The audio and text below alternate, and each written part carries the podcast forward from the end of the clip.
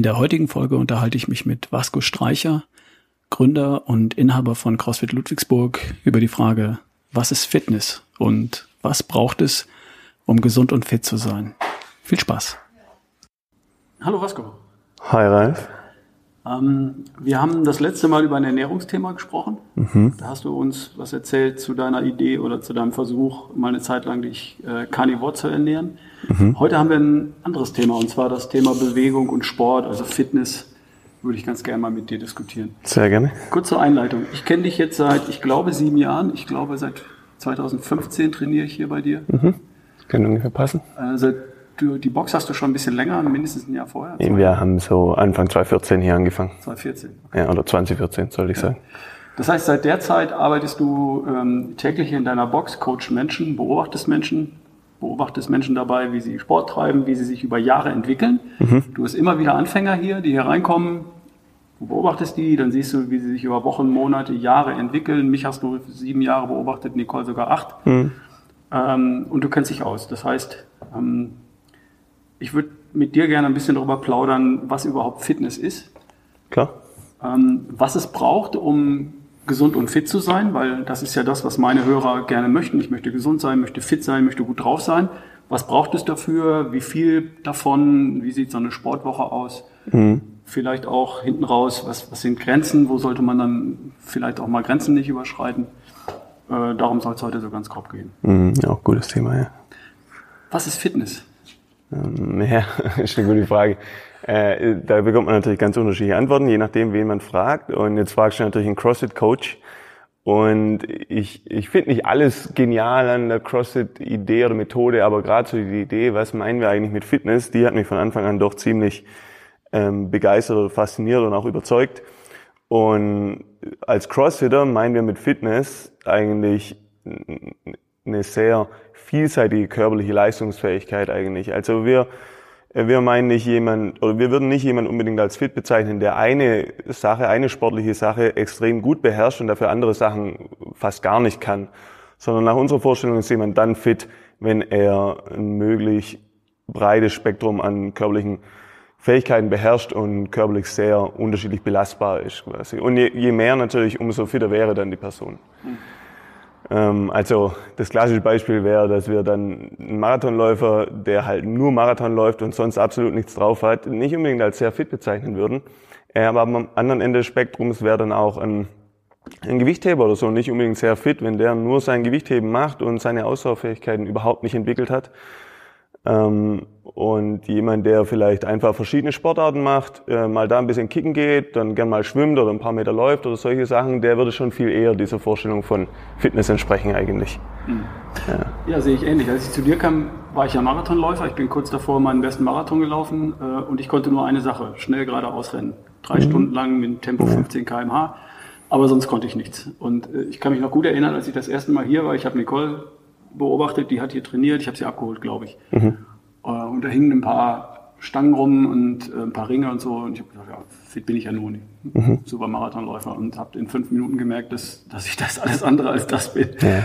Ähm, und der, von dem Gewichtheber stellt man sich ja oft auch fälschlicherweise vor, dass der eben auch nur stark ist. Ja. Da kommen aber beim Gewichtheber zumindest, weiß ich das heute, noch ein paar Sachen mehr dazu. Ja, also wenn wir jetzt über äh, den Kraft-2-Kampf sprechen, ähm, da ist Gewichtheben vielleicht gar nicht ganz so einfach, wie man sich das teilweise vorstellt. Da ist ein technisch extrem anspruchsvoller Sport, der erfordert sehr gute Beweglichkeit. Ähm, die Bewegung ist also technisch höchst komplex, aber natürlich erfordert es vor allem Maximalkraft und Explosivkraft. Und dann lernt man eben, wenn man die Sportart viel macht, diese Bewegung. Wenn man jetzt halt dann bei der Sportart bleibt, dann wird man auch wiederum in dieser Sache einfach äh, sehr gut. Und das ist, wie gesagt, schon vielseitiger, als man das vielleicht erwarten würde. Da könnte man noch ein bisschen man könnte durchaus Krafttraining auf eine noch weniger anspruchsvolle Art machen und dann vielleicht noch weniger fit sein nach dieser Idee. Aber trotzdem umfasst es natürlich noch viele Fähigkeiten gar nicht, die ansonsten bei uns für Fitness eigentlich schon auch dazu zählen würden. Ja. Und, und auch der Marathonläufer, also ich will nicht so tun, als wäre es nicht toll oder beeindruckend oder so, wenn da jemand, ich weiß nicht, ich glaube, du sagtest mir mal, dass du, oder hast du es gerade erwähnt, so um die drei Stunden oder so irgendwas? 52. Okay, also das ist ja auch schon ziemlich äh, beeindruckendes Tempo für einen Marathon. Ähm, Und, und das hilft einem natürlich dann auch, wenn man dann zum Beispiel anfängt, CrossFit zu machen oder andere Sachen, das hilft einem dann schon in gewisser Hinsicht auch weiter. Nur andere Aspekte sind halt leider dann immer noch äh, total unausgeprägt oder vernachlässigt. Und dennoch hat man vielleicht eine ganz gute Grundlage, um dann relativ schnelle Fortschritte auch zu machen in anderer Hinsicht. Mhm. Also ich habe das gemerkt, dass ich äh, bocksteif war zum einen. Mhm. Ähm, und dass ich natürlich wenig Muskulatur hatte, die ja. habe ich mir bewusst auch abtrainiert. Ja. Jedes Kilo auf der Marathondistanz kostet zwei Minuten auf die mhm. Endzeit, also versucht man das möglichst loszuwerden. Ja. Ähm, ich musste wirklich über fünf Jahre äh, diese Skills alle erst noch lernen. Springen, auf Boxen springen zum Beispiel oder ähm, Klimmzüge mit Bewegung, mit Skills dabei, Keeping Pull-ups und so. Also ja. ich war schon sehr einseitig fit, das ist definitiv so. Ja. Ähm, Fitness, die Idee von Fitness, Greg Glassman, der das irgendwann, auf, irgendwann mal aufgestellt hat, hat ja ähm, Fitness versucht zu definieren mhm.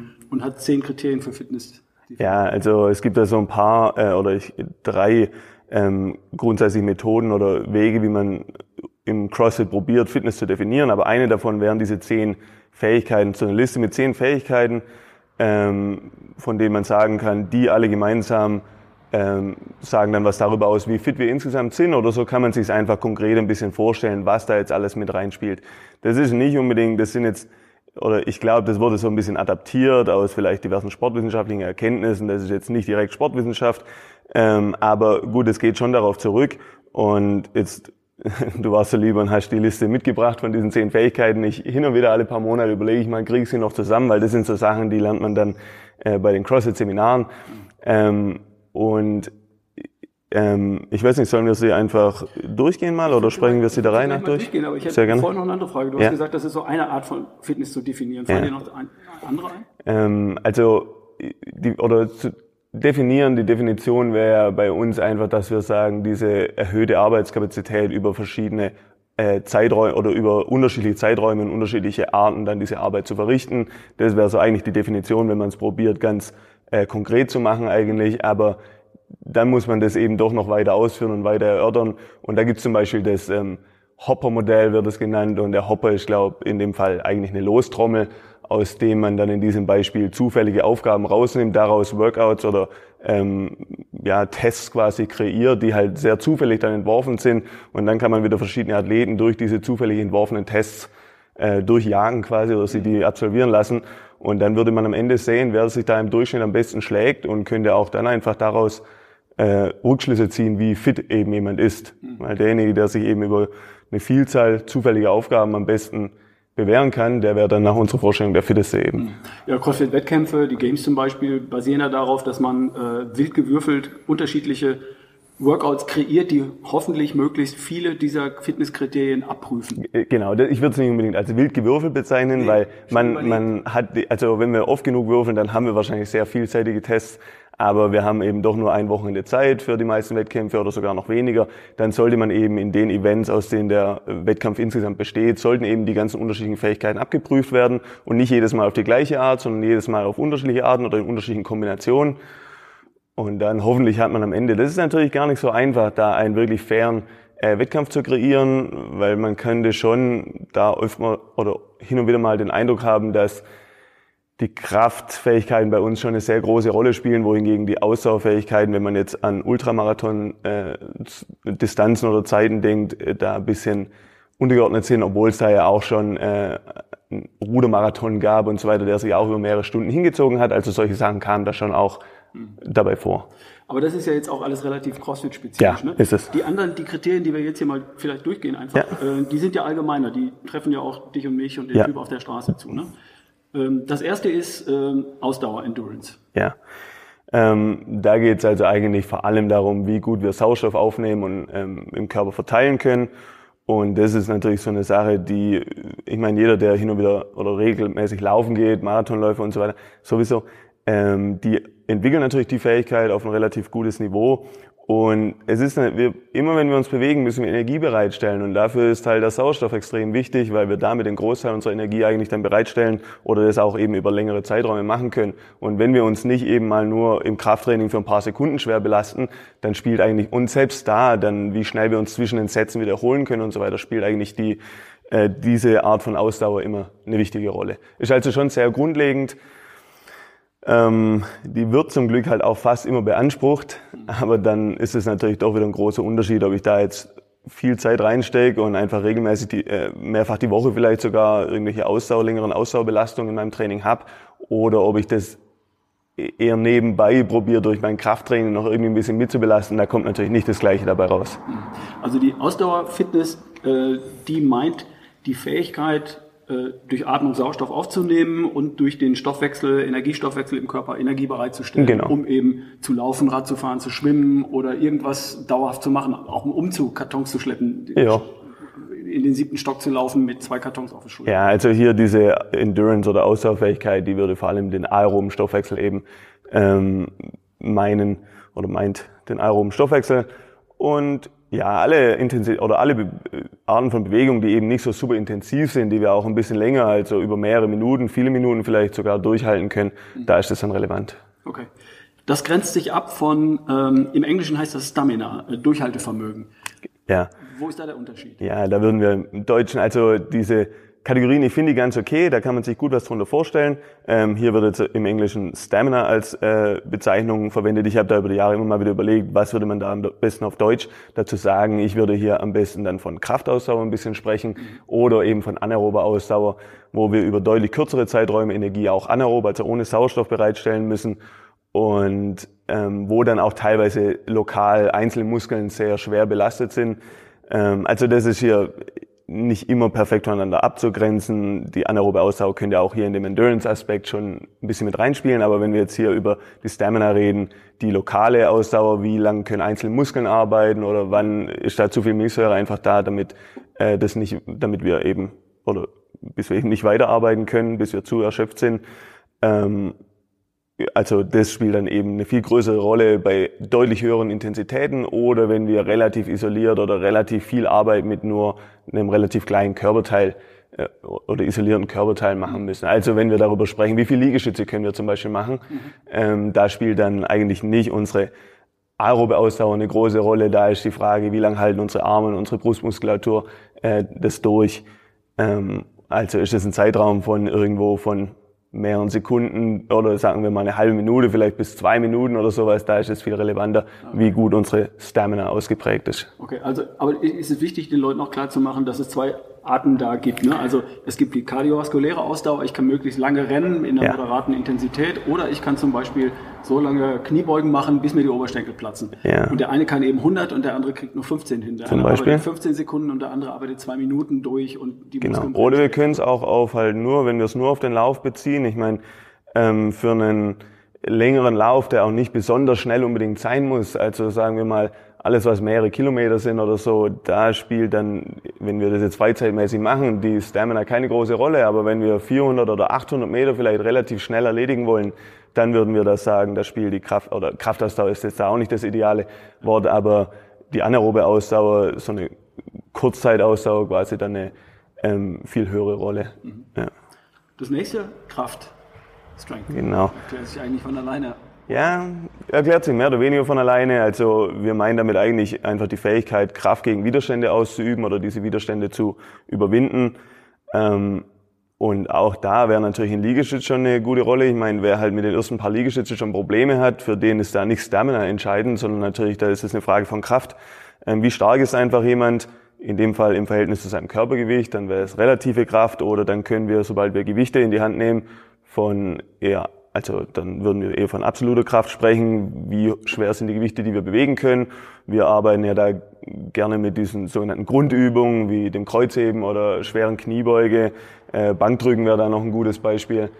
Und da, also wenn man da auch mit den gleichen mit der gleichen Bewegungsamplitude immer arbeitet, da kann man relativ leicht messen, dann wie stark immer äh, eben jemand ist ähm, auch wenn Kraft doch relativ spezifisch ist. Also natürlich nur, weil jemand auf der Bank viel Gewicht bewegen kann, hat er nicht gleichzeitig einen, einen starken Deadlift, also kann er nicht viel Kreuzheben unbedingt. Ähm, genau, aber es ist natürlich auch, weil immer wenn wir uns bewegen, müssen wir irgendwie Kraft aufwenden. Also könnte man es schon auch als eine sehr, sehr fundamentale äh, athletische Fähigkeit eigentlich bezeichnen, weil wenn wir nicht genug Kraft haben, dann im schlimmsten Fall können wir nicht mehr unseren eigenen Körper bewegen. Mhm. Ähm, und dann können sehr starke Leute natürlich verrückt schwere Gewichte heben.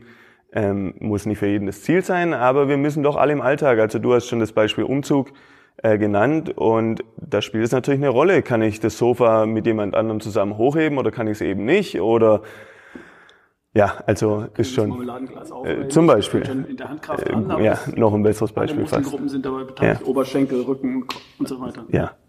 Okay, cool. Äh, das können wir jetzt auch wieder abgrenzen. Ähm, es gibt im Englischen den Begriff Power. Ja. Ähm, diese Explosivität. Wie, wie beschreibst du Power im Deutschen? Ja, Power ist schon ein schönes Wort eigentlich dafür, aber auf Deutsch würden, oder ich sage normal, ich spreche von Explosivkraft einfach und dann da kann man auch wieder, also ich, ich bin ja kein Sportwissenschaftler, ich habe mich aber so rudimentär schon ein bisschen auch mit den Sachen befasst über die Jahre. Ähm, auf jeden Fall, dann kann man über Schnellkraft und so weiter, da gibt es noch so ein paar Unterscheidungen, aber ich, ich denke, es reicht für uns eigentlich, wenn wir über Explosivkraft reden und das können wir uns einfach vorstellen als die Fähigkeit, wie schnell wir Kraft eigentlich jetzt anwenden können. Bin ich nur in der Lage, äh, Kraft sehr langsam oder mich sehr langsam zu bewegen oder kann ich gegen Widerstände auch mich relativ schnell bewegen? Und mitunter kann das für uns äh, sehr hilfreich sein, wenn wir eben ähm, irgendwie Beschleunigung erzeugen wollen oder so. Zum Beispiel jetzt, wir haben hier im Training die, die Übung des Kraft-Zweikampfs, also die Übung des olympischen Gewichthebens, je nachdem, wie man das bezeichnen will. Das wäre also das Umsetzen, das Reißen, das Stoßen oder Ausstoßen und solche Sachen auf Englisch der Clean and Jerk und der Snatch. Ähm, aber im Alltag, ich meine, wenn wir irgendwo hochspringen wollen zum Beispiel, dann erfordert es natürlich Explosivkraft. Äh, man kann nicht langsam springen eigentlich, ja. Und es erfordert natürlich Kraft und wir müssen diese Kraft schnell aufwenden. Also insofern ist es auch für den Alltag eine relativ äh, relevante äh, Fähigkeit. Aber natürlich, man kann häufig vermeiden, dass man irgendwie springt. Und es erfordert eben eine gute Kraftgrundlage und ähm, generell relativ gesunde Gelenke und einen gesunden Körper, dass wir uns um unsere Explosivkraft Sorgen machen sollten. Mhm. Ja, oder allzu viel Sorgen machen sollten. Da fallen mir zwei Beispiele ein. Ich weiß, dass Basketballer das brauchen, die natürlich ja. springen zum Korb und mhm. dass die sowas auch testen. Das heißt, die springen einfach aus dem Stand hoch ja. und messen, wie hoch sie springen können. Und Gewichtheber machen es ähnlich. Ich kenne Videos von asiatischen Gewichthebern, die aus dem Strang, äh, Stand auf, auf Plates springen, also auf Kisten springen sozusagen oder auf Gewichtsscheiben, ja. die so hoch sind, die fast so hoch sind wie sie selber. Da springen die aus dem Stand raus. Also die trainieren das und die können das als Gewichtheber auch. Ja, die Sache ist natürlich wieder die, also ähm, was ich mal, das ist auch vor langer Zeit und ich wüsste nicht mal mehr genau, wo ich das her habe, aber angeblich lässt sich Explosivkraft relativ schlecht trainieren. Aber sie lässt sich schon trainieren, beziehungsweise wir sollen da vielleicht nochmal unterscheiden zwischen unserem äh, genetischen oder natürlichen Vermögen eben explosivkräftig uns zu bewegen, was sehr oder was abhängig ist von dem Anteil von Schnellkraft oder schnell zuckenden Fasern in unserer Muskulatur und da haben wir eben genetische Unterschiede einfach. Ähm, aber gleichzeitig, man kann schon die Fähigkeit, einfach Kraft, die man sich vielleicht antrainiert hat, dann auch schnell an, äh, einzusetzen, anzuwenden, das kann man, das lässt sich schon auch weiterentwickeln. Und jetzt hast du den Hochsprung angesprungen und äh, wir können uns da, den Test kann man unterschiedlich machen, beziehungsweise ein sinnvoller Test wäre zum Beispiel einfach ein Standhochsprung, wo man schaut, wie hoch kommt der Athlet, also wie hoch kann er tatsächlich springen. Ähm, das testet man, indem man dann schaut, wie hoch kann er oben mit der Hand ein Ziel erreichen oder sowas. Ähm, wohingegen, wenn wir auf eine Box springen, dann kommen da schnell Aspekte von Beweglichkeit wieder dazu, weil irgendwann geht es dann nur darum, wie hoch kann ich meine Füße noch anheben. Ich habe den Schwerpunkt vielleicht gar nicht weiter angehoben als jemand anderes, aber ich habe meine Füße ein bisschen höher anheben können und deswegen war ich noch in der Lage, auf einer Box zu landen oder auch nicht. Das sind dann eher so Sachen, man kann das sicher auch im Training einsetzen, ähm, aber das ist dann nicht so ein guter Test. Und wenn wir dann über Gewichtheber oder Basketballer sprechen, da würde ich davon ausgehen, dass die Leute, die in den Sportarten sehr gut springen können, da hat eben die Sportart den jeweiligen Athlet selektiert. Also es ist eben schon eine genetisch verhältnismäßig stark vorgegebene Fähigkeit und so gehen eben bestimmte Athleten oder landen bestimmte Leute im Gewichtheben und sind dort sehr erfolgreich oder im Basketball, wo diese Sprungkraft oder Explosivkraft von Vorteil ist. Ähm, ich meine, die Basketballspieler werden ja zum Beispiel nicht groß, weil sie Basketball spielen. Sie sind relativ groß und gehen deswegen zum Basketball. Äh, und dann im Turn oder sowas andersrum, da gehen eher die kleinen Leute hin, weil sie dort natürliche Vorteile haben. Und so ist es eben mit vielen der Explosiv, äh, der Sportarten, die viel Explosivkraft erfordern. Ähm, in der Leichtathletik gibt es da ein paar oder eben dann das Gewichtheben und sämtlicher Kraftsport eigentlich. Da landen eben eher die sehr starken und explosivkräftigen Leute und die können dort erfolgreich sein wohingegen dann Ausdauerexperten, die laufen eben Marathon. Ja, also ich würde dich wahrscheinlich auch eher als ein eher als ein Ausdauer äh, Typ quasi bezeichnen und nicht so als den extrem schnellkräftigen, auch wenn du immer noch einen beeindruckenden Deadlift hast eigentlich. Ja. ja nicht mehr, aber ähm, stimmt schon. Also habe ich jetzt verstanden, ist ein guter Impuls. Du sagst, du sagst, die Sportart selektiert ja auch diese äh, Athleten ja. und dann kommen automatisch die Schnellkräftigen natürlich in den Sportarten ja. an. Wir trainieren das hier im CrossFit ja auch hin und wieder mal rudimentär durch Boxjumps. Wenn sie nicht sehr hoch sind, ist Flexibilität, Beweglichkeit nicht so das Kriterium, aber wir legen da keinen großen Schwerpunkt. Ähm, also gut, wir, wir machen eigentlich viel, was Explosivkraft erfordert, beziehungsweise sie entwickeln kann zu dem Grad, wie sie sich eben entwickeln lässt. Und das ist eben das ganze Thema olympisches Gewichtheben oder Kraft-Zweikampf. Und das kommt schon im, im Training viel dran und wir machen es auch relativ viel einfach weil die Bewegungen technisch so anspruchsvoll sind und weil wir gern hätten, dass die Leute sich mit ordentlicher Technik dabei bewegen. Und das erfordert dann natürlich viel Zeit. Ähm, da, aber dadurch wird schon auch die Explosivkraft in dem Maße entwickelt, wie sie sich eben entwickeln lässt.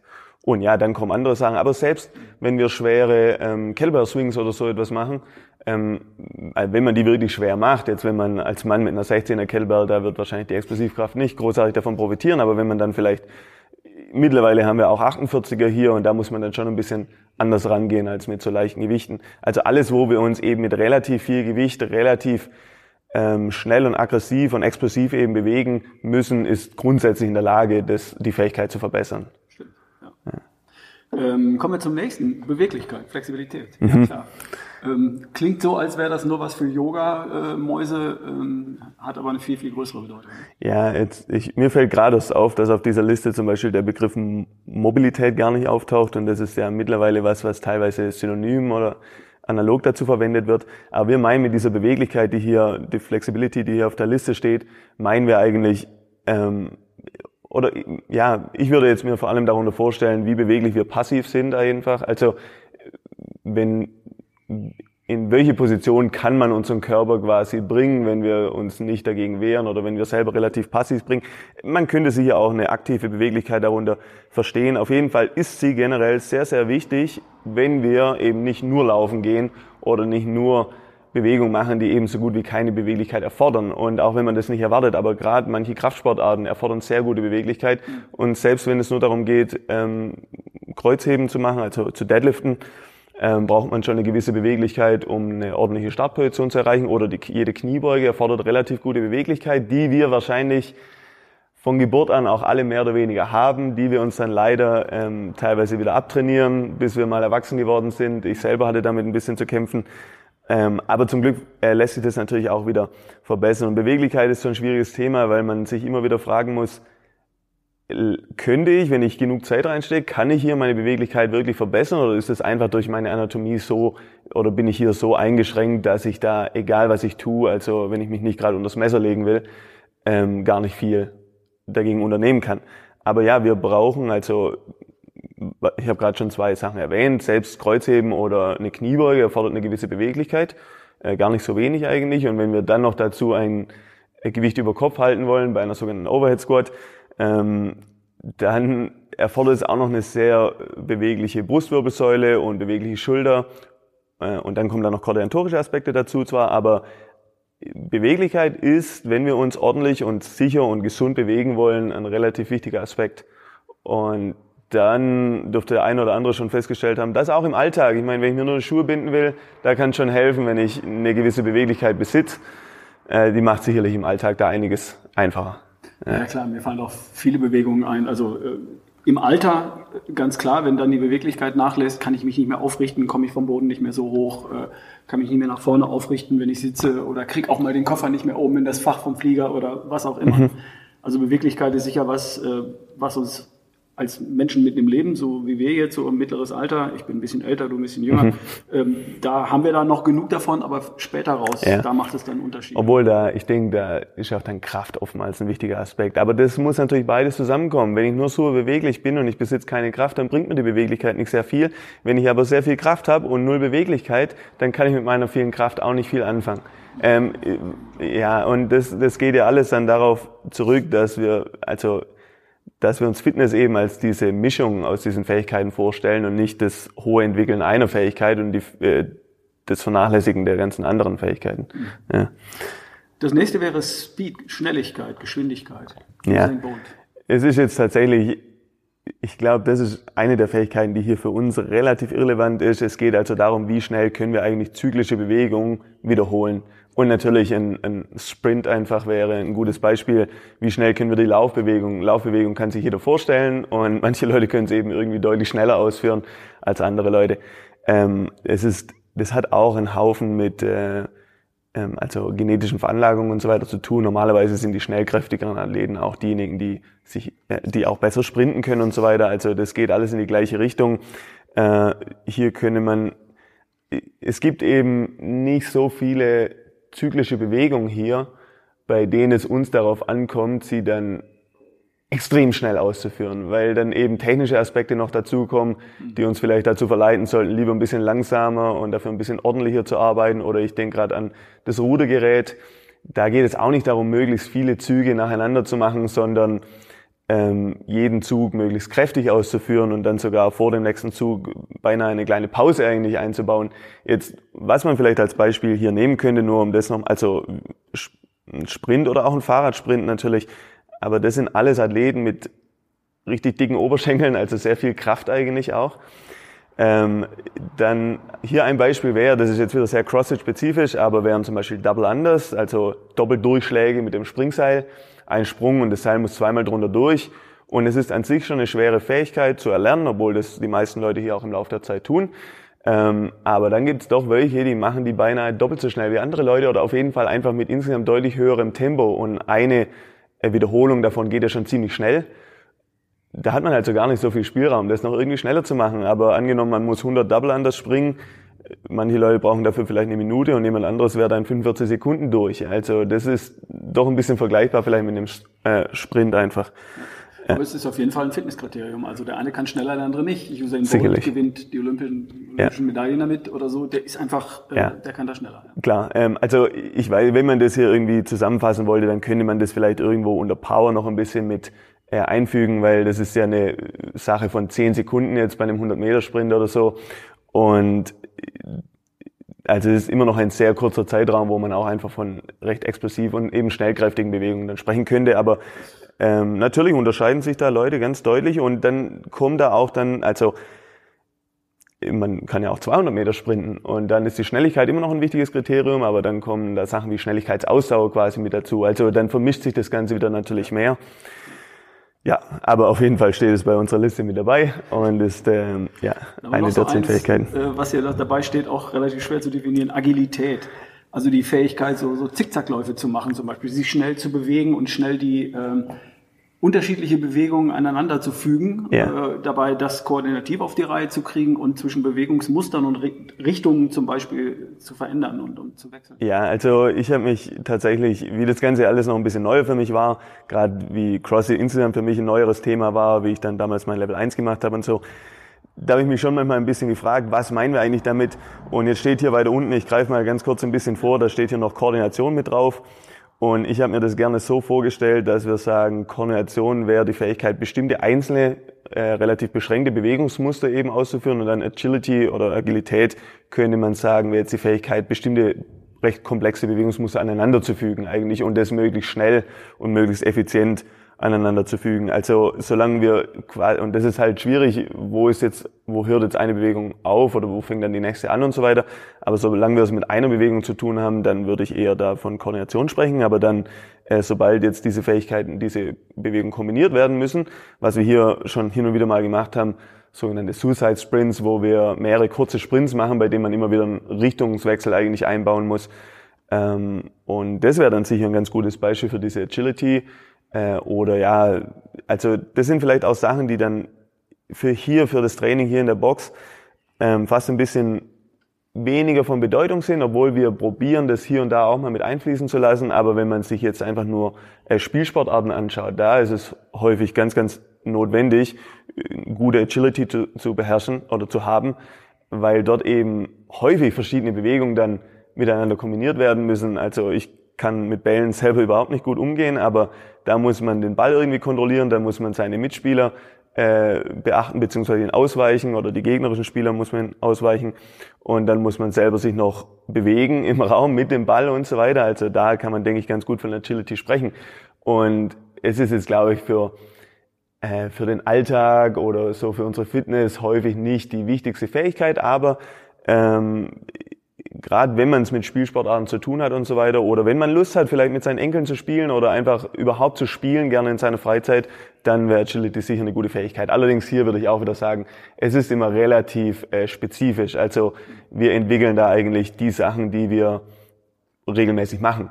Und nur weil ich jetzt hier ein paar dieser Suicide Sprints oder Zickzack Sprints oder so irgendwas in der Art mache, dann äh, bin ich nicht gleich im Frisbee oder im Fußball oder so ein guter Fußballspieler. Da kommt dann einfach noch viel mehr Übung mit dazu. Ja. Ja. Aber gut, das ist ein Fitnesskriterium. Manche können es besser, andere können es weniger gut. Also ja, sicherlich. Unterscheiden, ne? Ja. Äh, Balance genauso. Äh, Turner beim, äh, auf dem Schwebebalken zum Beispiel, der Balance halten kann, ja. sich drehen kann, äh, unter allen möglichen Bedingungen. Das wäre sicher ein sehr klassisches Beispiel, dass man an Schwebebalken denkt, wo man halt sich sehr leicht vorstellen kann, wie man da schnell runterfällt, wenn man nicht aufpasst. Aber ich meine selbst, jetzt wir halten uns gerade an der Box fest hier, während wir uns gegenüberstehen. Aber normalerweise selbst wenn wir nur stehen, müssen wir brauchen wir eine gewisse Fähigkeit äh, zu balancieren, um eben nicht umzufallen. Das machen wir also im Alltag die ganze Zeit und jetzt im Stehen beherrscht das so gut wie jeder von uns ganz gut. Sobald wir jetzt noch Gewichte mit dazu nehmen oder äh, bestimmte Bewegungen ausführen, wird das Ganze gleich wieder viel, viel, viel schwieriger. Und weil oft genug, selbst in der Kniebeuge oder so, verlagern wir unser Gleichgewicht auf eine ungünstige Art und haben unseren Schwerpunkt zu weit vorne über unserer Stützfläche oder zu weit hinten und im schlimmsten Fall fällt man dann natürlich um oder muss das Gewicht fallen lassen. Äh, also Balance ist sicher auch sehr, sehr grundlegend für ganz viele Bewegungen, äh, auch wieder spezifisch für die Bewegung, weil nur weil jemand äh, in bestimmten Positionen gute Balance besitzt, kann er nicht unbedingt dann auch im Handstand stehen, was wieder auch was ganz Spezielles oder Spezifisches wäre, was für den Alltag vielleicht auch nicht so eine hohe Relevanz besitzt. Aber wir müssen es, wir müssen grundsätzlich in der Lage sein oder brauchen generell gute Balance, weil wir sonst ständig umfallen würden und damit ist eigentlich niemand geholfen. Ja. Das Gute ist auch, dass wir Balance eigentlich entwickeln, indem wir eine Bewegung relativ richtig ausführen. Also jedes Mal, wenn wir es geschafft haben, nicht umzufallen und die Technik auch noch relativ gut dabei aussah, verbessert sich unsere Balance. Aber häufig ist es ja dann so, dass wenn jemand irgend, also insgesamt relativ gute Balance besitzt, dann kann er die auch schnell übertragen und anwenden oder er lernt dann andere Sachen schneller als jemand, der schon mit recht einfachen Bewegungen vielleicht da zu kämpfen hat. Ja. Ja. Aber gut, im Alltag fällt mir das eine oder andere doch ein. Wenn ich irgendwo auf der Leiter stehe und will da oben eine Lampe reindrehen ja. und ich habe aber nichts zum Festhalten. Oder es gibt so viele Geschichten. Balance brauche ich immer mal wieder. Kinder balancieren auf, äh, auf dem Treppengeländer oder sonst irgendwas. Ne? Also du bist eindeutig für die Real-Life Beispiele zuständig hier. Ich denke halt nur noch in CrossFit-Bezeichnungen äh, oder Ideen, aber das ist absolut richtig. Und äh, jemand, der eben gelernt hat, auch durch Training sein äh, oder während des Trainings seinen Schwerpunkt gut zu beherrschen, der kann ganz bestimmt im Alltag das dann auch besser und vermeidet dadurch hoffentlich Unfälle. Ja, ja. Präzision steht hier noch als äh, letzte Fähigkeit ja, bei, bei Schützen kann ich mir das vorstellen, Bogenschützen, Kleinkaliber, äh, Sportschützen, was auch immer. Oder wir haben hier eigentlich keine Bewegung. Beim Wallball müssen wir oben ein Ziel erreichen, wenn wir, wenn wir Bälle oben an die Kante werfen ja. und das sind die Kniebeugung wieder rauf und so. Aber das ist ja nicht wirklich, ich muss ja, ja nicht einen Punkt treffen, sondern eine Linie erreichen. Gut, Präzision, also da denkt man schnell dann an Schießsportarten oder sowas. Ähm, Fußballer, der, der in den Winkel trifft. Genau. Also in, in diversen anderen Sportarten wäre das sicher auch wichtig, aber selbst hier, also Präzision wäre auch, wäre nicht nur jetzt die Fähigkeit, ähm, da ein bestimmtes Ziel zu treffen oder so, sondern auch mich präzise zu bewegen im Sinne von, bin ich in der Lage, meine Hände genau dann beim Double Under schnell genug zu bewegen, dass das Seil jetzt zweimal drunter durchkommt und nicht zu einem anderen Zeitpunkt, wo ich dann eben hängen bleiben würde. oder so. Das erfordert auch Präzision.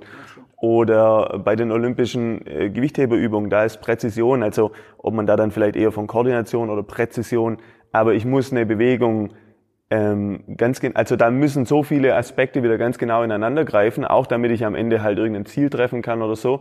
Äh, oder wenn wir auch nur an den Standweitsprung denken oder so. Mhm. Ähm, oder dass ich, also man kann ja solche Aufgaben im Training auch gut einbauen, wo man auf bestimmte Ziele springen muss oder so. Gerade für Kinder oder so ist das auch eine interessante Sache. Und da lernt man natürlich auch wieder seinen eigenen Körper passend zu bewegen, äh, mit der nötigen äh, Kraft zu beschleunigen quasi, um dann auf einem ganz bestimmten Punkt zu landen. Also ich würde nicht nur an äh, Sportgeräte, die wir auf eine bestimmte Art bewegen wollen oder mit denen wir ein Ziel treffen wollen, denken, sondern auch an den eigenen Körper wieder. Äh, Präzision, wenn ich hoch in den Handstand schwingen will, dass ich mit der nötigen Menge Schwung in den Handstand schwinge und nicht so, dass ich gleich halt vorn überfall, weil ich zu viel Schwung dabei hatte oder so. Zum Beispiel. Ja. Aber ich denke auch so Sachen wie, wie ein Golfer, der puttet ja. und da hinten das Loch tritt, sechs, acht Meter entfernt ja. mit so einem Ball, das ist Präzision. Absolut. Oder ein Tennisspieler, der direkt in den Winkel Longline spielt. Und da ja, also da kann man sich noch leichter vorstellen auch. Aber es, es, betrifft schon auch wieder viele Aspekte von Sport oder körperlicher Leistungsfähigkeit. Also diese ähm, rudimentäre Definition von Fitness ähm, aus CrossFit, ich zähle sie nochmal auf, ja. das wären ähm, Ausdauer, Durchhaltevermögen, also muskulär, Kraft, Explosivität, Beweglichkeit, Schnelligkeit, Agilität, Balance, Präzision, Koordination, ähm, fallen dir sonst noch Fitnesskriterien ein? Es gibt sicherlich noch ein paar mehr. Ähm, was vielleicht ganz naheliegend wäre, wäre auch unser mentaler Zustand, ähm, wie sehr wir uns motivieren können und so weiter. Und also über diese Liste kann man definitiv diskutieren, ob man da bestimmte Sachen zusammenfasst oder ob man vielleicht noch andere Sachen mit aufnimmt.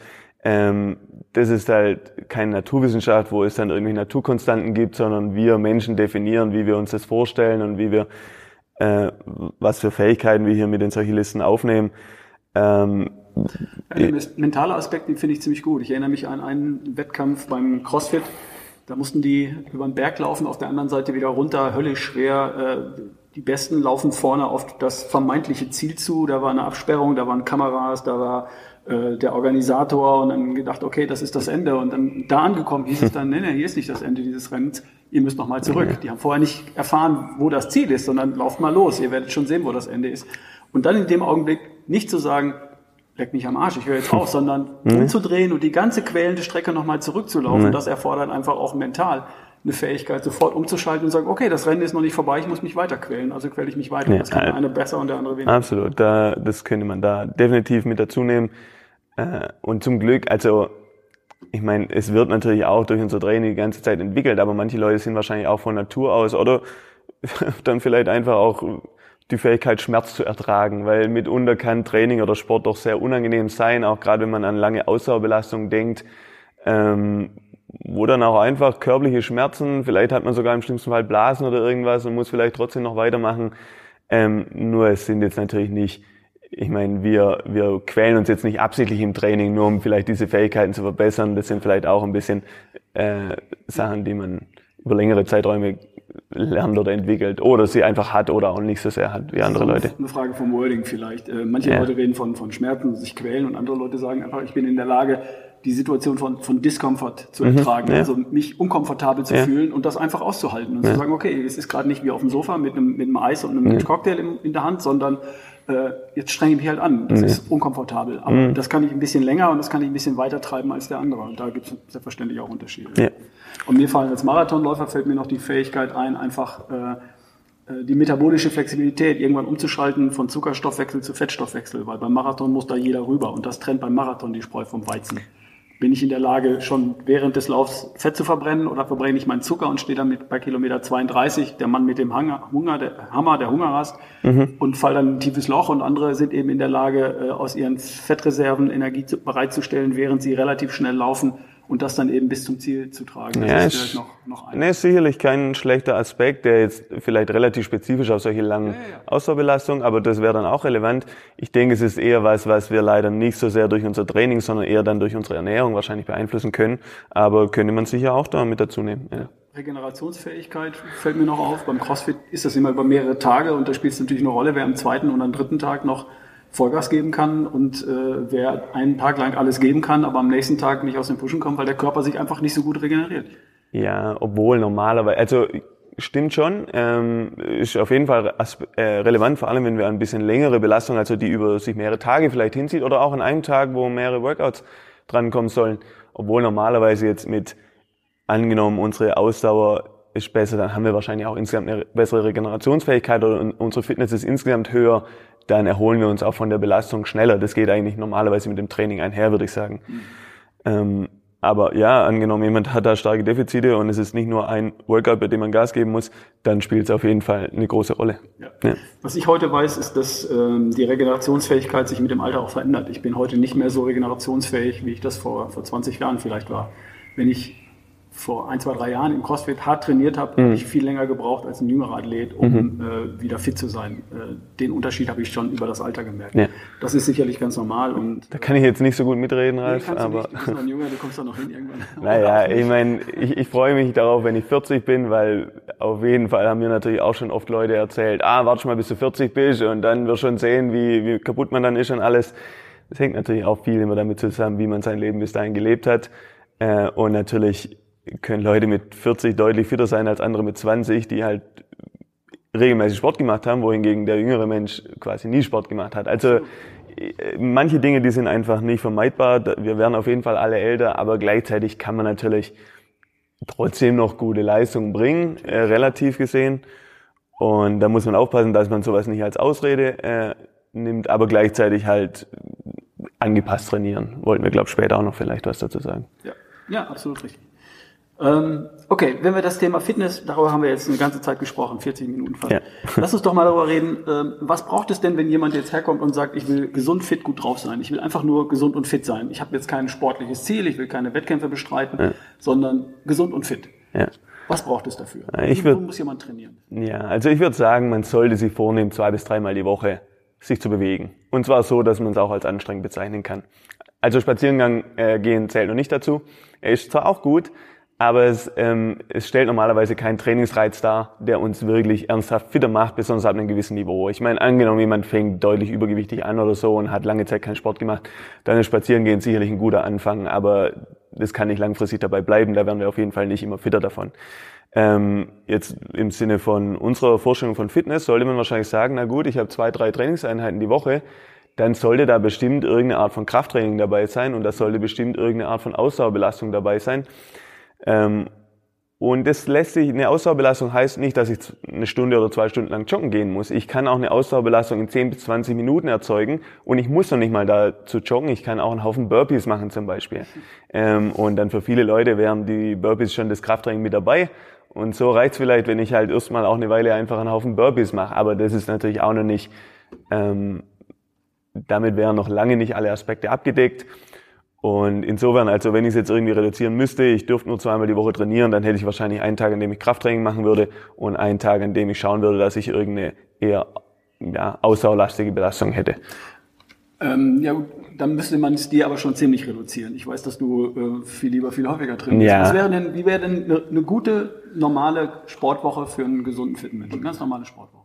Also angenommen, jemand hat die Möglichkeit, zum Beispiel, ich, für viele Leute, die jetzt da nicht irgendwie das mit ganz so viel Leidenschaft vielleicht machen wie ich, die sich aber durchaus ähm, äh, fit und gesund halten wollen und man hat die Möglichkeit, drei oder viermal die Woche zu trainieren, dann denke ich, würde man den Großteil damit vielleicht, also dann würden wahrscheinlich da, meiner Meinung nach sollte da ein bisschen mehr Zeit aufs Krafttraining entfallen, weil dabei immer Ausdaueraspekte schon zu einem gewissen nicht arg, aber sie werden, die Ausdauerfähigkeiten werden ein bisschen mit belastet, je nachdem, wie genau wir unser Krafttraining gestalten.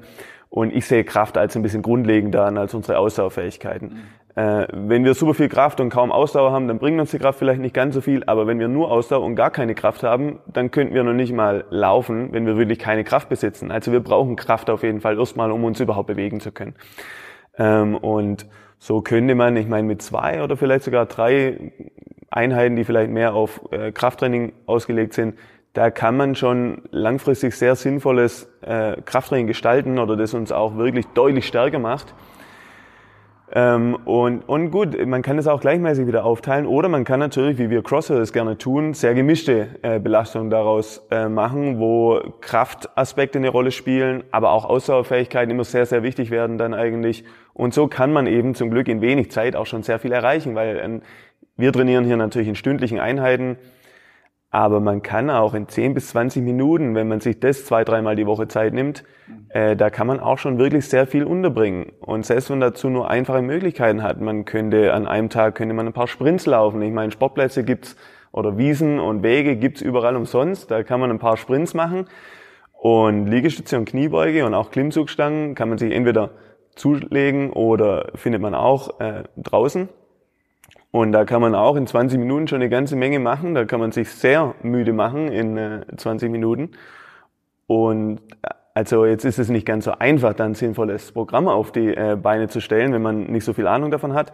Aber mit zwei, drei, vielleicht vier Trainingseinheiten die Woche, in denen man auf jeden Fall das Krafttraining nicht vernachlässigt und dann gewisse Ausdauerbelastungen ähm, mit integriert, dann ist man, glaube ich, auf einem ganz guten Weg. Und noch schöner wäre es natürlich, oder ich meine, wenn da irgendeine Art von Spiel dabei vorkommt, ähm, je nachdem, ich meine, vielleicht will man das gar nicht so sehr, dann muss es sicherlich auch nicht sein, aber wenn man in der Lage ist, vielleicht mit Freunden zusammen zu trainieren, wenn man, keine Ahnung, eine Runde Frisbee spielt oder vielleicht noch äh, gemeinsam eine Fahrradtour macht oder so irgendwas, mhm. sowas kann ja auch sehr viel Spaß machen. Es ist nicht ganz so das gezwungene äh, Training oder das stark strukturierte Training, aber sowas darf auf jeden Fall auch in einem Fitnessprogramm äh, Platz haben. Mhm. Also auf dreimal die Woche würde ich, würde ich dich eigentlich schon hochverhandeln wollen. Ne, von mir aus. Zwei, dreimal in der Woche. Dienstags, Donnerstags und einmal am Wochenende. ja, also, wenn, wenn, ja, ich glaube, ich sage meinen Leuten hier gerne, drei bis viermal die Woche wäre schon toll. Aber es gibt einfach auch viele Leute, die sagen mir dann, ey, viermal die Woche, man, dafür, das ist einfach unrealistisch bei mir. Dreimal von mir aus. Also klar, wir können uns auf vier einigen, nur das wird nicht dazu führen, dass jetzt jeder viermal die Woche Sport macht, natürlich. Nee, aber ich denke, für die, für die meisten von uns dreimal und wenn ich dann zweimal rausgehe und einmal mache ich zu Hause noch ein paar Übungen zu Hause, ja. Kniebeugen, Liegestütze, was weiß ich, irgendwas. Ja. Äh, also ich denke, wenn, also wenn man, man muss natürlich akzeptieren, dass angenommen, ich trainiere dreimal die Woche, dann erreiche ich wahrscheinlich nicht, was jemand langfristig erreichen kann, der vielleicht Zeit hat, fünfmal zu trainieren. Aber mit drei Trainingseinheiten regelmäßig, das denke ich ist fast der wichtigste Aspekt, dass man das Woche um Woche macht, weil ich kann auch im Urlaub, kann ich auch äh, zwei Einheiten oder drei Einheiten anbauen, bei denen ich mich 10, 20 Minuten lang irgendwie bewege. Und heißt, wenn ich quasi gar keine ähm, Trainingsgeräte oder sowas habe, äh, dass man, und ich denke, was noch ein sehr wichtiger Aspekt dabei wäre, ist es eine recht intensive Belastung. Ähm, also es sollte schon wirklich anstrengend sein. Und das ist dann leider auch bei ja, Leuten, die schon Sport machen, aber da ist es dann vielleicht auch Sport, der einfach nie so richtig anstrengend ist. Und okay, vielleicht ist auch nur eine Einheit von diesen drei oder vier Einheiten pro Woche, wo man wirklich mal sich sehr anstrengen muss wo man auch dann hinterher richtig durch ist und nicht, weil man sich jetzt eine Stunde oder so belastet hat, sondern weil man einfach zehn Minuten was extrem Anstrengendes gemacht hat. Ich glaube, das ist aus gesundheitlicher Sicht auch ein wertvoller Aspekt. Ich, ich spekuliere da gerne ein bisschen, aber ich glaube, es wirkt sich sehr positiv auf unseren Stoffwechsel aus und wir können da Sachen wie Insulinsensitivität und solche Sachen verbessern. Äh, ist wie gesagt ein bisschen Spekulation. Ich weiß nicht, ob es dafür schon ganz konkrete Hinweise gibt, aber das sind so Sachen, die man so ein bisschen beobachten kann, wenn man äh, Leute beobachtet, die eben regelmäßig so trainieren. Das andere Spektrum, die höhere Intensität hast du gerade angesprochen, einmal in der Woche zumindest ja. richtig Vollgas geben und äh, einfach nur Schritte. Ja, also das, wenn so leichte Aktivität im Alltag ist sicherlich auch wertvoll. Ähm, die Alternative dazu ist, dass wir uns die ganze Zeit nicht bewegen, dass wir die ganze Zeit auf unserem Hintern sitzen das ist meistens nicht eine tolle Alternative. Ähm, ich glaube auch nicht, dass uns Sitzen sofort tötet. Also es gibt schon viele Leute, die viel sitzen und denen es trotzdem relativ gut geht. Aber wenn wir einfach in unserem Alltag Bewegung mit integrieren können, dann sind auch die Phasen, in denen wir dann sitzen, wahrscheinlich weniger problematisch. Mhm. Ähm, und ich weiß jetzt, ich, ich weiß nicht, ob jetzt, wenn wir eben spazieren gehen oder wenn wir im Garten arbeiten, ich weiß jetzt nicht, ob die sportliche Betätigung oder die körperliche Betätigung, die wir dabei haben, ob die jetzt riesige Vorteile uns verschafft, da habe ich ein bisschen meinen Zweifel. Ich habe zum Beispiel eine meiner Omas lebt noch und die war ihr Leben lang immer sehr aktiv in ihrem Garten, ähm, riesiger Garten und das macht sie bis heute noch, ist jetzt 86, aber ihr geht körperlich jetzt nicht gerade prickelnd. Aber vielleicht geht es ihr besser als vielen anderen Leuten, die eben nicht mal diese Bewegung hatten. Ja, aber wenn sie das ergänzt hätte, das war jetzt überhaupt nicht ihre Priorität, aber angenommen, das wissen wir da gewesen, sie hätte noch irgendeine Art von strukturiertem Krafttraining dabei gehabt oder so, dann denke ich, ihr würde es heute noch deutlich besser gehen dabei. Ja, ja, ja interessant. Ähm, sehe ich, sehe ich ähnlich. Ich halte schon viel davon, dass wir uns jeden Tag auch ein bisschen bewegen auf unsere aufrecht auf zwei Beinen, dass wir unsere Schritte zusammenkriegen ja. irgendwie. Das muss jetzt nicht an jedem Tag zehn sein, das können auch sieben, achttausend Schritte am Tag sein und am Wochenende hole ich ein bisschen was auf. Aber ich, ich glaube, du fragst fast in der Hinsicht bisschen den Falschen, weil ich meine, ich sitze selber zu Hause noch ziemlich viel rum, aber ich bin natürlich schon einen guten Teil des Tages auch einfach immer auf den Beinen. Und ich kann es mir kaum vorstellen, wie das wohl bei jemand ist, der nur im Büro sitzt oder so. Ich würde erwarten, derjenige macht dann sicherlich auch noch irgendein Sportprogramm dann gegen Abend oder nach der Arbeit, aber das machen die Leute dann halt nicht immer. Und so sitzt man dann vielleicht doch wirklich 90 Prozent des Tages und das ist wahrscheinlich, also natürlich ist es dann viel, viel, viel besser, wenn man da äh, auch nur spazieren geht oder in der Mittagspause sich ein bisschen bewegt oder äh, wo eben die Möglichkeit da ist und vielleicht auch tagsüber halt kleine Gymnastikpausen oder so irgendwas einbaut, sich ein bisschen den zwischendurch oder sowas. Für dich ist das vollkommen normal, das sehe ich schon. Ja. Aber ich kenne eine Menge Leute, die, die mit 4000 Schritten am Tag äh, abends zu Bett gehen. Mhm. Und äh, das ist, da hast du viel mehr, ja. logischerweise, weil du den ganzen Tag in der Box ja. unterwegs bist. Und für die ist das, glaube ich, wird es irgendwann zum Problem, wenn wenn Sie morgens aufstehen, am Frühstückstisch sitzen, mit dem Auto zur Arbeit fahren, am Büro sitzen, kurz mal in die Kantine gehen und dann das gleiche wieder rückwärts ja. nach Hause und dann vor der Glotze sitzen und dann ins Bett. Ja. Und davon gibt es Millionen in diesem Land. Nee, sicherlich. Also was da vielleicht, es ist auch nicht für ihn natürlich eine Option, aber gerade wegen dem Rad zurückzulegen oder so, wenn es geht, auch eine gute Sache. E-Bikes äh, machen das Ganze auch noch ein bisschen einfacher. Ich selber habe keins und habe auch nicht vor, mir eins zuzulegen. Aber wer eben vielleicht weitere Distanzen zurücklegen muss, regelmäßig oder denkt, so kann man doch Bewegung in den Alltag bringen, da ist es zum Beispiel bestimmt eine gute Sache dann. Okay. Gut, also haben wir besprochen. So eine Sportwoche wäre also zwei, drei, viermal in der Woche Krafttrainingsbasiert. Mhm. Da muss auch eine anstrengende Einheit dabei sein, ich, Vollgas geben. Kann ich noch ganz kurz dazu nochmal, und zwar, wir, ich hab, wir haben hier bei CrossFit Ludwigsburg eine Members, die sind zweimal die Woche da und das regelmäßig. Und ich nehme die Leute gerne als Beispiel, um zu zeigen, was man alles erreichen kann, wenn man nur zweimal die Woche trainiert.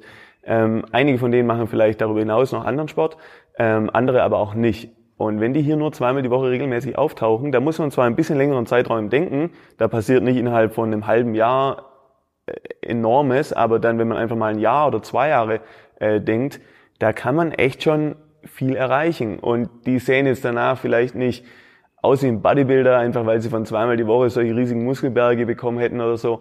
Aber die können einiges und darum geht es uns ja als Crossfitter, unsere, dass wir wirklich Leistungsfähigkeit besitzen.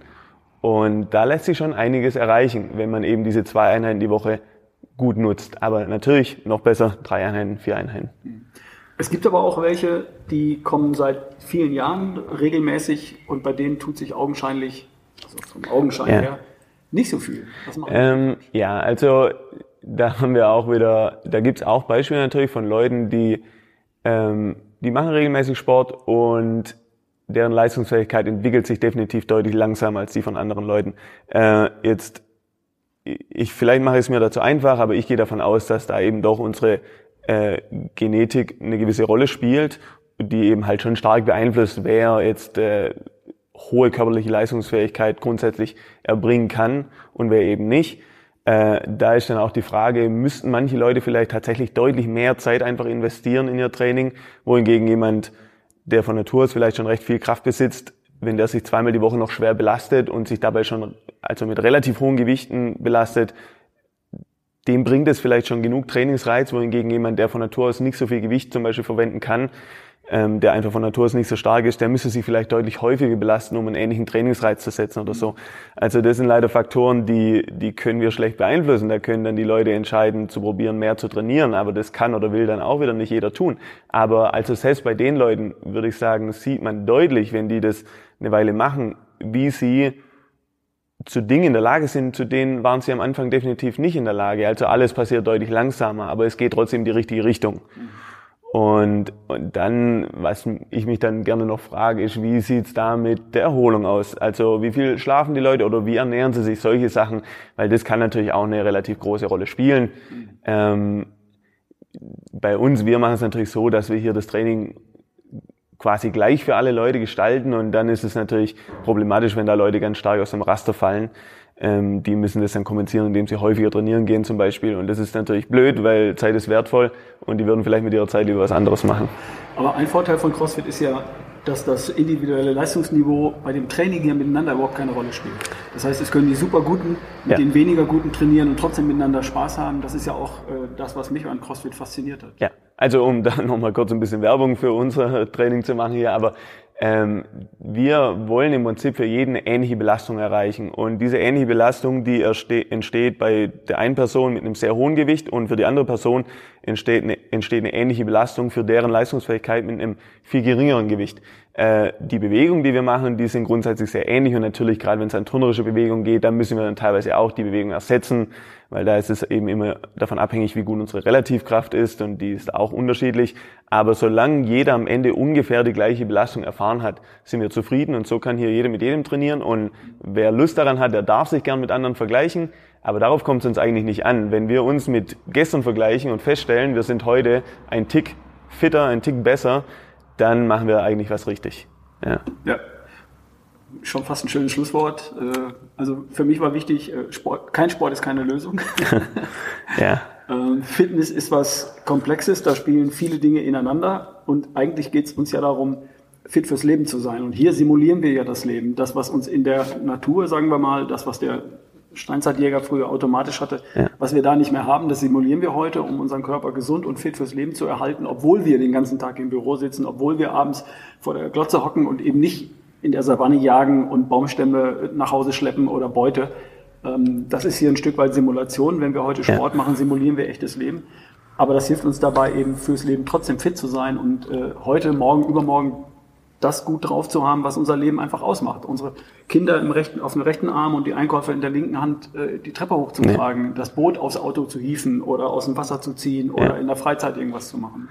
Ja, also diese, äh, da steckt natürlich eine gewisse Einstellung dahinter und zwar, dass grundsätzlich, dass es uns besser geht, wenn wir eine gewisse körperliche Leistungsfähigkeit besitzen, dass wir dadurch unseren Alltag besser ähm, bezwingen können oder ja, dass wir im Alltag dass wir ihn leichter bewältigen können eigentlich. Und dass es uns, auch wenn das Training mitunter halt doch unangenehm und lästig oder was auch immer sein kann, hoffentlich haben wir meistens dabei Spaß. Also ich habe eigentlich so gut wie immer Spaß beim Training, sonst würde ich es wahrscheinlich auch nicht machen. Ja, ähm, aber äh, wenn wir uns dazu durchringen können, das regelmäßig zu machen, geht es uns langfristig einfach deutlich besser. Und äh, was ich gern, ist es vielleicht mittlerweile fast ein bisschen, ja, es könnte immer noch hilfreich sein. Ich vergleiche es mittlerweile sehr gerne mit dem Zähneputzen, weil ich weiß nicht, manche Leute haben wahrscheinlich riesigen Spaß dabei, aber ich finde Zähneputzen lästig. Äh, ich mache es inzwischen trotzdem zum Glück sehr regelmäßig. Als Teenager war das leider nicht immer der Fall. Auf jeden Fall, wir müssen es einfach tun, um gesund zu bleiben. Und äh, wer das nicht wahrhaben will, der wartet einfach lange genug ab, macht keinen Sport oder putzt nie seine Zähne und dann werden wir schon sehen, welche Probleme dadurch entstehen.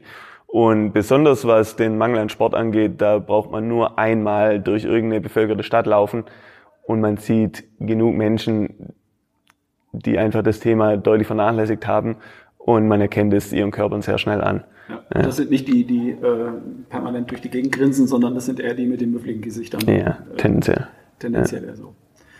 Okay, Vasco, das war jetzt fast eine Stunde, die wir miteinander gequatscht haben. Schon. Das Thema, was ist Fitness und was braucht es dafür? Ich glaube, wir haben das aber einigermaßen äh, klar gekriegt. Jedenfalls haben wir unseren Standpunkt ausgetauscht und äh, das mal versucht ein bisschen zu definieren. Da darf jetzt jeder für sich rausholen, was er mag, ist ja klar. Ähm, aber vielleicht über Fitness als was Komplexes mal zu denken, das ist sicher keine schlechte Idee und die verschiedenen Aspekte davon, Kraft, Ausdauer, Schnelligkeit, Agilität, Koordination, Balance, alles mal im Kopf zu haben, wenn man daran denkt, äh, Sport zu machen und viel zu mischen, viel Spaß dabei zu haben, ähm, ist sicher eine gute Idee. Ja, auf jeden Fall. Ohne Spaß äh, zieht es wahrscheinlich kaum jemand langfristig durch. Also egal was man macht, Hauptsache man genießt es, hat Freude daran und dann kann man hoffentlich auch dabei bleiben. Äh, und hier Ludwigsburg, CrossFit Ludwigsburg, ähm, kommen nach wie vor Anfänger rein. Nehmt ihr noch welche auf? Hast du noch Platz? Äh, ja, also es wird gerade wieder erfreulicherweise ziemlich voll bei uns. Ähm, wir ja, das ist es bei uns eh leider ein recht komplizierter Prozess, um bei uns anzufangen. Aber wer Lust oder Interesse an CrossFit hat, der soll sich einfach gerne melden und dann erklären wir, wie das mit unseren Einführungskursen abläuft und wann die stattfinden und so weiter. Das richtet sich auch immer danach, wie groß das Interesse ist. Äh, wie nimmt man Kontakt zu dir auf? Ähm, am besten über per E-Mail oder per äh, WhatsApp und unsere E-Mail-Adresse bzw. die Telefonnummer, die findet sich auch auf unserer Website. Das ist crossfitludwigsburg.com. Sehr gerne.